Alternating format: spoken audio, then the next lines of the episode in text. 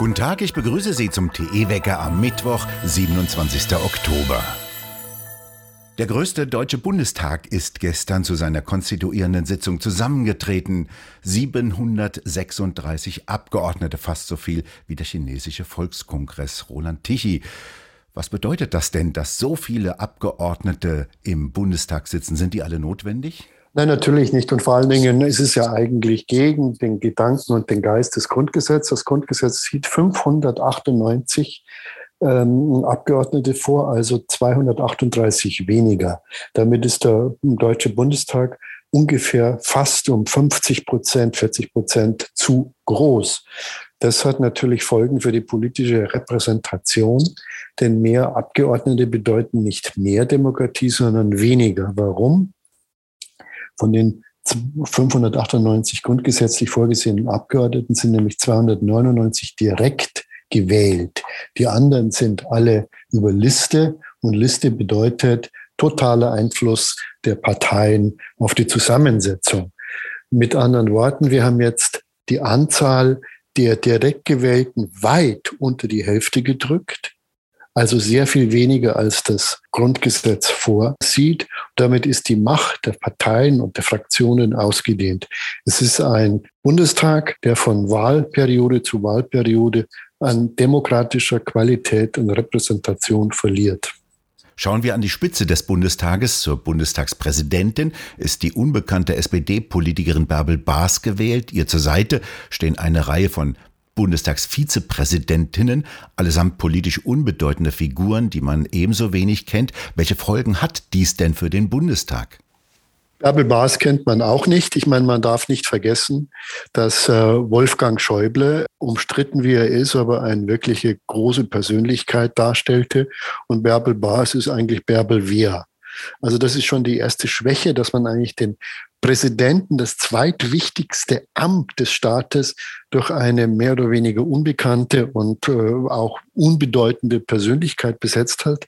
In der Hierarchie des Staates steht an der Spitze der Bundespräsident. Die Nummer zwei ist der Präsident des Deutschen Bundestags und der Bundeskanzler rangiert in der formalen Hierarchie erst auf Platz drei. Also das zweitwichtigste Staatsamt geht an eine völlig unbekannte Lobbypolitikerin.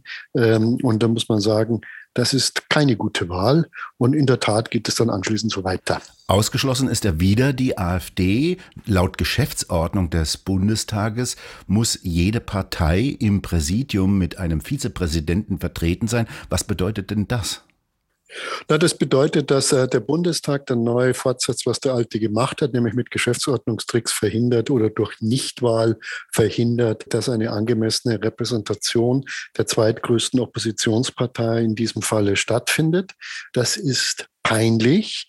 Ähm, es gibt noch eine Partei, die nicht mehr vertreten ist. Witzigerweise, das ist die CSU.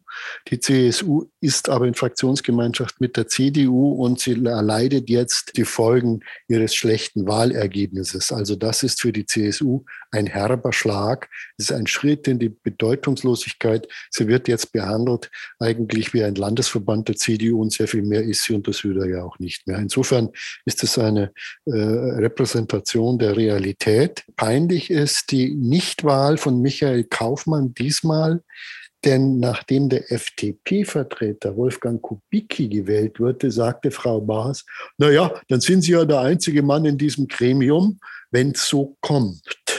Gewählt wurde allerdings Kaufmann erst danach oder gewählt werden sollte er danach.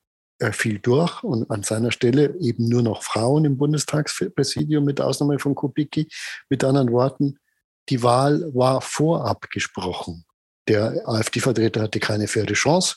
Die anderen Parteien hatten sich wohl äh, unter der Hand geeinigt, die zweitgrößte Oppositionspartei auszugrenzen. Naja gut, gelenkte Demokratie hat ja auch was Vorteilhaftes und umso mehr als die anderen Vertreter im Bundestagspräsidium eigentlich diese Fehler eher noch potenzieren. Man muss sich das schon mal ein bisschen auf der Zunge zergehen lassen. Der einzige ernstzunehmende Politiker im Bundestagspräsidium ist Wolfgang Kubicki, FDP, ob man, wie man auch immer zu ihm stehen mag. Aber dann ist da zum Beispiel für die CDU äh, die frühere Merkel-Vertraute Yvonne Makwas. Sie ist gleichzeitig praktischerweise Lebensgefährtin und hat ein Kind vom fragwürdigen äh, CDU-Ostbeauftragte Wanderwitz.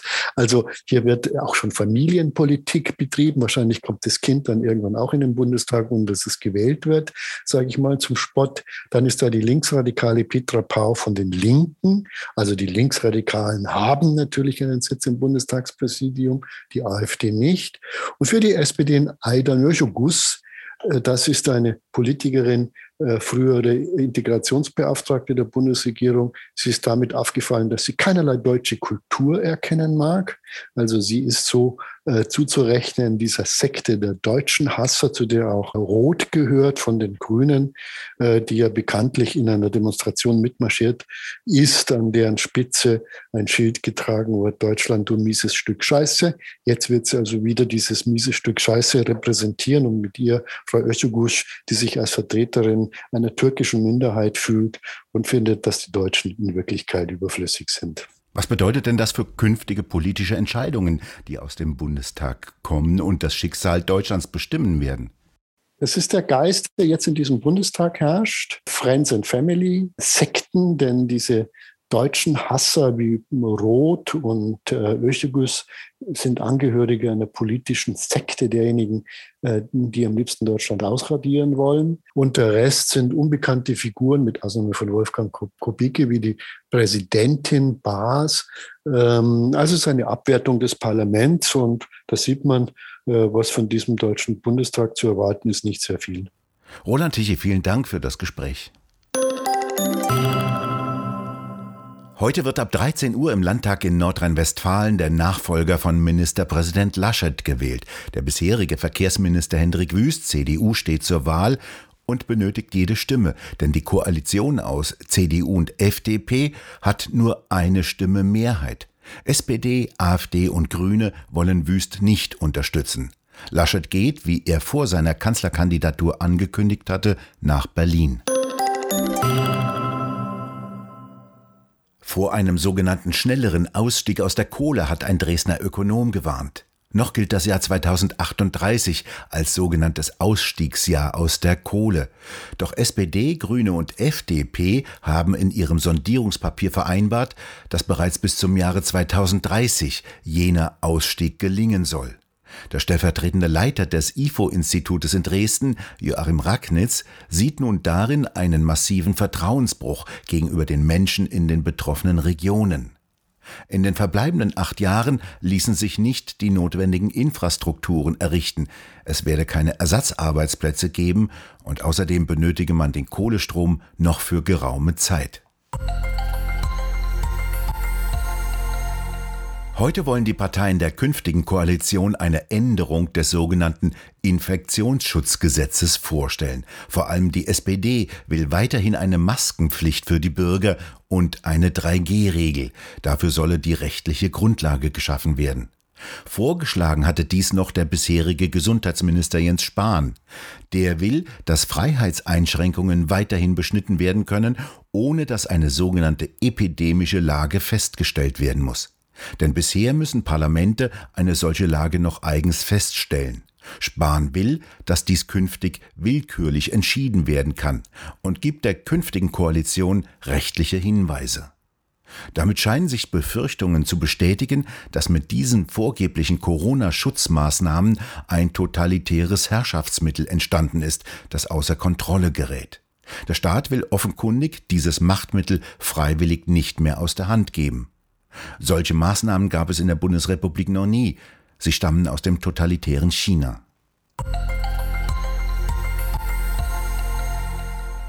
Unspektakulär verhält sich heute und morgen das Wetter. Ein Hochdruckgebiet liegt über Deutschland, das für ruhige, herbstliche Wetterverhältnisse sorgt. Häufig sonnig und mild, in vielen Niederungen zäher Nebel, der sich nur schwer oder teilweise überhaupt nicht auflöst.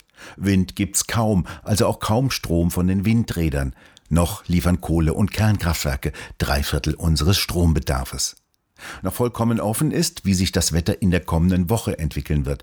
Die Wettermodelle rechnen ab Anfang kommender Woche mit einer Änderung. Die Luftströmung soll auf Nordwest drehen. Das bedeutet kühlere und feuchtere Luft vom Nordatlantik. Doch wann dies passiert, können die Wettermodelle nicht vorhersagen. Nur die Klimaforscher wollen ausrechnen können, dass sich in den kommenden Jahren die Erde um zweieinhalb Grad erwärmen wird. Wir bedanken uns fürs Zuhören und schön wäre es, wenn Sie uns weiterempfehlen würden. Wir hören uns morgen wieder, wenn Sie mögen.